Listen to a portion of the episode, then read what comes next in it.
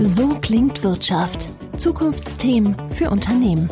Ein Podcast der Solutions bei Handelsblatt.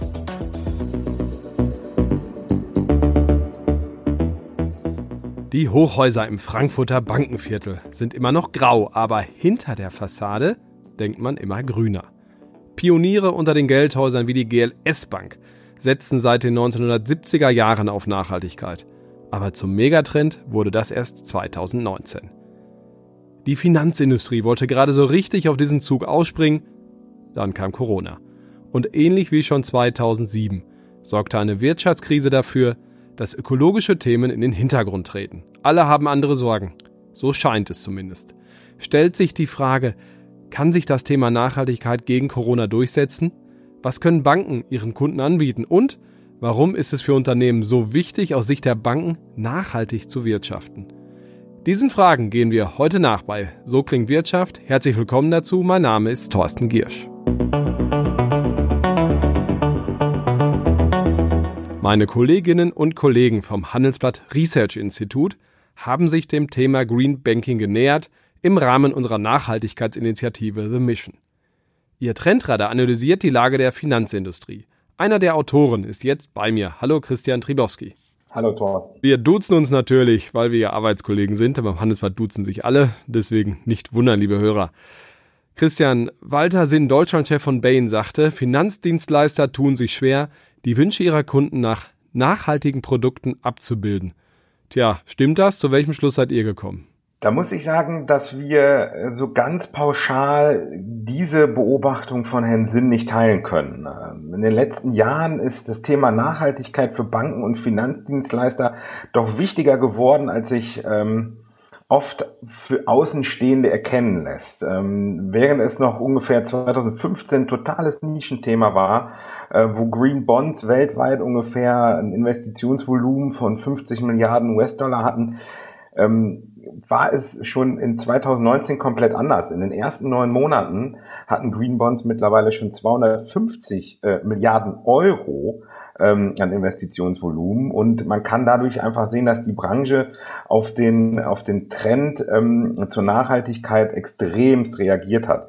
Das ist extrem viel Geld. Die Nachfrage ist also da. Die Frage ist ja, was steckt in diesen Bankprodukten? Darüber sprechen wir nachher auch über die Szenarien, wie es jetzt weitergeht. Da habt ihr nämlich eine sehr genaue Analyse gemacht. Ich würde vorher nur noch mal ganz kurz auch fragen, was ist eigentlich nachhaltig? So ein Wort, das wir, wir immer wieder benutzen, was steckt da eigentlich hinter? Das ist ja mehr als eine ökologische Themen, oder? Im allgemeinen wissenschaftlichen Gebrauch, aber auch innerhalb der Politik und in der Wirtschaft wird eigentlich gesagt, dass wenn wir über Nachhaltigkeit sprechen, dann müssen wir mindestens drei Dimensionen in den Blick nehmen. Das sind die sogenannten ESG-Kriterien. ESG steht einmal für Environment, äh, Social und Governance. Bei Governance reden wir jetzt nicht von Regierung, sondern wir reden eigentlich von Unternehmensführung.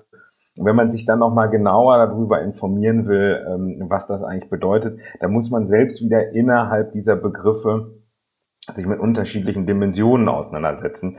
Zum Beispiel in der Umwelt reden wir da sowohl von Klimaschutz als auch von Biodiversität äh, und so weiter und so fort. Das heißt, wir haben es hier mit einer großen Gemengelage zu tun. Aber ich will nur mal ein Beispiel nennen. Ähm, wenn wir uns anschauen, dass zum Beispiel in Deutschland äh, Atomkraftwerke keine nachhaltigen Investments sind und nicht ähm, den äh, deutschen Umweltkriterien ähm, entsprechen, ist es in Frankreich wiederum ganz anders. Äh, da werden ähm, Atomkraftwerke gelobt dafür, dass sie CO2-Emissionen reduzieren. Welche Optionen haben Banken denn auf dieses Thema Nachhaltigkeit, auf diesen grünen Trend zu reagieren? Also das geht, da geht es ja um mehr, als dass die Banken nur sagen, alle meine Mitarbeiter kriegen jetzt Elektroautos. Die haben ja eine Steuerungsfunktion. Natürlich ist es so, dass die Banken intern auch selber sehr viel tun, um sich in grüne Organisationen zu transformieren. Also die Banken haben enormen Einfluss darin, welche wirtschaftlichen Sektoren wie finanziert und dadurch letztendlich ja auch gefördert werden. Und äh, eine Methode, die es da schon auch länger gibt, ist das äh, negative Screening. Das bedeutet, dass Finanzdienstleister sich ganz intensiv Gedanken darüber machen, welche Sektoren nicht mehr finanziert werden sollen. Und da gibt es ganz klar den Bereich zum Beispiel Tabak und Rüstung, aber auch die Kohleenergie. Genau, das ist ja, diese Einteilung ist ja wirklich gar nicht so leicht. Und äh, was in Deutschland vielleicht verpönt ist, ich sage jetzt mal Atomkraftwerkbetreiber, das ist in anderen Ländern wie in Frankreich vielleicht total nachhaltig.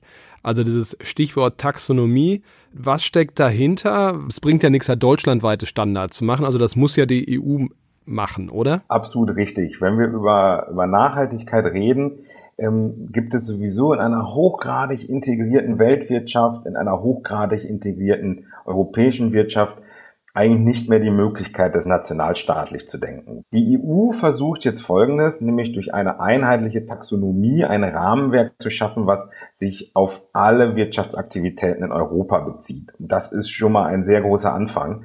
Deswegen kann man die EU-Taxonomie, die Ende 2019 veröffentlicht wurde und zwischen 2021 und 2022 in Kraft treten soll, eigentlich eher als ein Gerüst verstehen.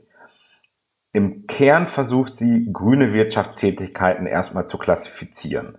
Und Unternehmen sollen sich dann an gewissen Kriterien orientieren, wie zum Beispiel den Klimaschutz, äh, aber auch die nachhaltige Nutzung von Wasser- und Meeresressourcen. Die sollen möglichst so aufeinander abgestimmt werden in der unternehmerischen Tätigkeit, dass die sich A nicht widersprechen, beziehungsweise dass eine andere wirtschaftliche Tätigkeit äh, nicht wieder dazu führt, dass an einer anderen Stelle wieder negative Folgen entstehen. Also kurz gefasst, äh, es ist kompliziert. Also wenn ein Anleger einen grünen Fonds, sage ich jetzt mal so platt, äh, zeichnen möchte, haben die Banken natürlich die Auswahlmöglichkeit, welche Unternehmen kommen da rein und welche nicht.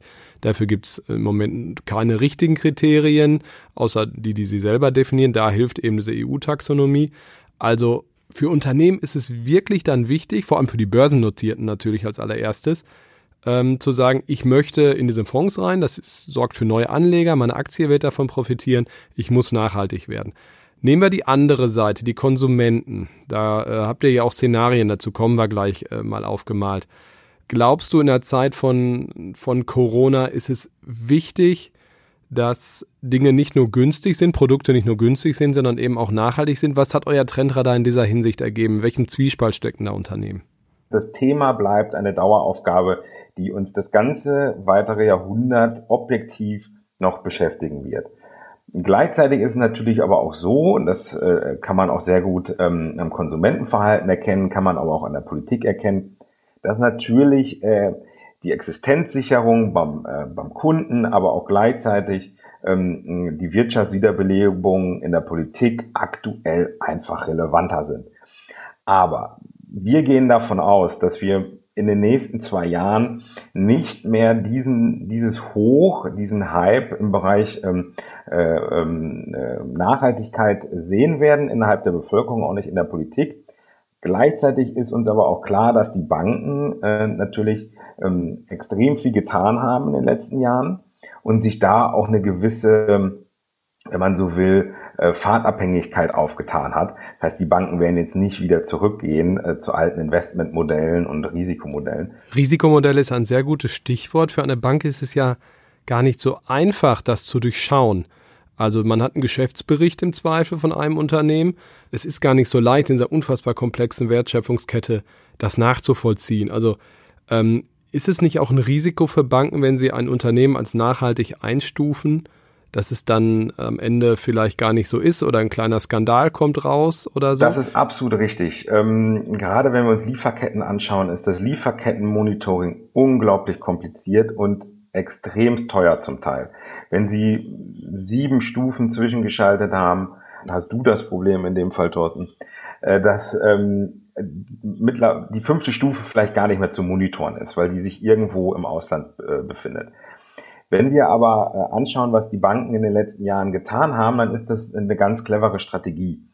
Ähm, Banken haben in den letzten Jahren nämlich versucht, über möglichst viele unterschiedliche Daten- und Informationslieferanten plus ihr eigenes Netzwerk möglichst flächendeckend abzudecken äh, und zu monitoren, was äh, äh, bei ihren äh, Anlagezielen, aber auch bei ihren Kreditnehmern passiert. Und so muss man sagen, haben Banken und Finanzdienstleister in den letzten Jahren ähm, immer bessere Daten- und Informationssysteme entwickelt, die bestimmt noch nicht in allen Bereichen perfekt sind, die es aber auch immer schwieriger machen für Umweltsünder, für Nachhaltigkeitssünder, ähm, sich noch irgendwo zu verstecken. Ihr beschreibt in eurem Trendradar drei Szenarien, die, die sein können. Also euer Szenario 1 ist in der Hinsicht pessimistisch. Also Corona hat einen paradoxen gegenläufigen Effekt. Könntest du das kurz ausführen? Ja, die Idee dahinter ist, dass wir davon ausgegangen sind, ähm, dass der Trend, den wir in den letzten Jahren zur Nachhaltigkeit gesehen haben, sowohl in der Bevölkerung als auch äh, in der Wirtschaft und jetzt speziell in diesem Fall ähm, im Finanzwesen, dass der verpufft. Dass quasi der wirtschaftliche Einschnitt und damit das Thema wirtschaftlicher Aufschwung und wie können wir den organisieren, äh, so dominant wird, dass ähm, alles andere dahinter äh, anstehen muss. Und haltet ihr das für wahrscheinlich? Genau das ist der Punkt, das halten wir eher für unwahrscheinlich. Selbst wenn wir noch im nächsten Jahr, äh, wonach es aussieht, intensive Probleme haben werden, den wirtschaftlichen äh, Aufschwung wieder neu zu organisieren, äh, spätestens im übernächsten Jahr, das heißt in 2022, ähm, kommen dann alle Umweltthemen wieder auf die Agenda und gleichzeitig kann man auch jetzt schon sehen, dass unterschwellig gerade in der Politik, aber auch in der Wirtschaft ähm, weiter an dem Thema gearbeitet wird. Das Gegenteil ist quasi Szenario 2, also sehr optimistisch, so wie du gerade auch schon klangst. Aber das darf ich jetzt mal deine Antwort vorwegnehmen. Haltet ihr auch nicht für sehr wahrscheinlich. Warum? Ja, also wir haben uns auch angeguckt, was in den letzten Monaten im Bereich der Politik alles passiert ist. Und da muss man sagen, selbst wenn in den Konjunkturprogrammen, was zum Beispiel in Deutschland der Fall war, äh, umwelt- und klimapolitische Ziele definiert wurden, äh, dass Gelder für Nachhaltigkeitsprogramme und Initiativen bereitgestellt wurden, sind diese Gelder in erster Linie immer dazu da, um Wirtschaftswachstum äh, zu organisieren und sind damit äh, für einen industriepolitischen Zweck. Und das können wir in vielen Bereichen sehen. Das heißt, Nachhaltigkeitsthemen, die wesentlich weniger wirtschaftspolitische Impulse aussenden können, ähm, weil sie an ganz anderen Stellen, zum Beispiel im Energiesystem stattfinden, ähm, die werden aktuell weniger berücksichtigt als das, was direkt wieder auf die Konjunktur einzahlt. Dass wir dadurch extrem optimistisch sein müssten, dass die nächsten zwei Jahre das Thema dominieren wird, ist dadurch auch eher unwahrscheinlich. Bleibt also Szenario 3 und da muss ich euch ja mal loben. Ihr habt das ja in den letzten Wochen, ja Monaten zusammengeschrieben und eigentlich den, den großen Beschluss der EU in der vergangenen Woche damit vorweggenommen. Das ist quasi Szenario 3, also ein Mittelweg, ein, ein sowohl als auch. Man steuert zwar, wie gesagt, mit diesen Investitionen auch nachhaltige Sachen, aber eben auch nicht in letzter Konsequenz. Greta Thunberg hat sich ja auch beschwert, dass die EU viel mehr von all diesen Billionen, 1,8 Billionen, glaube ich, waren es, in Nachhaltigkeit hätte investieren können und mehr Anreize hätte setzen können. Siehst du das genauso, wie ich es gerade mal die These aufgestellt habe? Mittelweg ist am wahrscheinlichsten und genau das haben wir vergangene Woche bei der EU gesehen? Absolut. Natürlich ist es jetzt kurzfristig ähm, extrem relevant, dass wir äh, die Konjunktur stabilisieren, dass wir wieder in den Aufschwung kommen, dass wir Wachstum erzeugen. Und das ist auch das, ähm, was wir bei allen klimapolitischen Maßnahmen aktuell sehen, was wir in den Konjunkturprogrammen sehen. Ähm, ich will nicht sagen, dass das Feigenblatt Politik ist. Natürlich ist es wichtig, dass ähm, Elektromobilität gefördert wird, dass Gebäude energetisch saniert werden.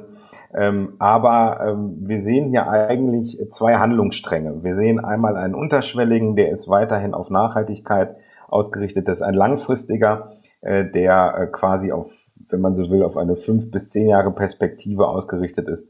Und gleichzeitig sehen wir das akute, notwendige Handeln ähm, was sich an der Konjunktur orientiert und äh, was aktuell Dominanz hat.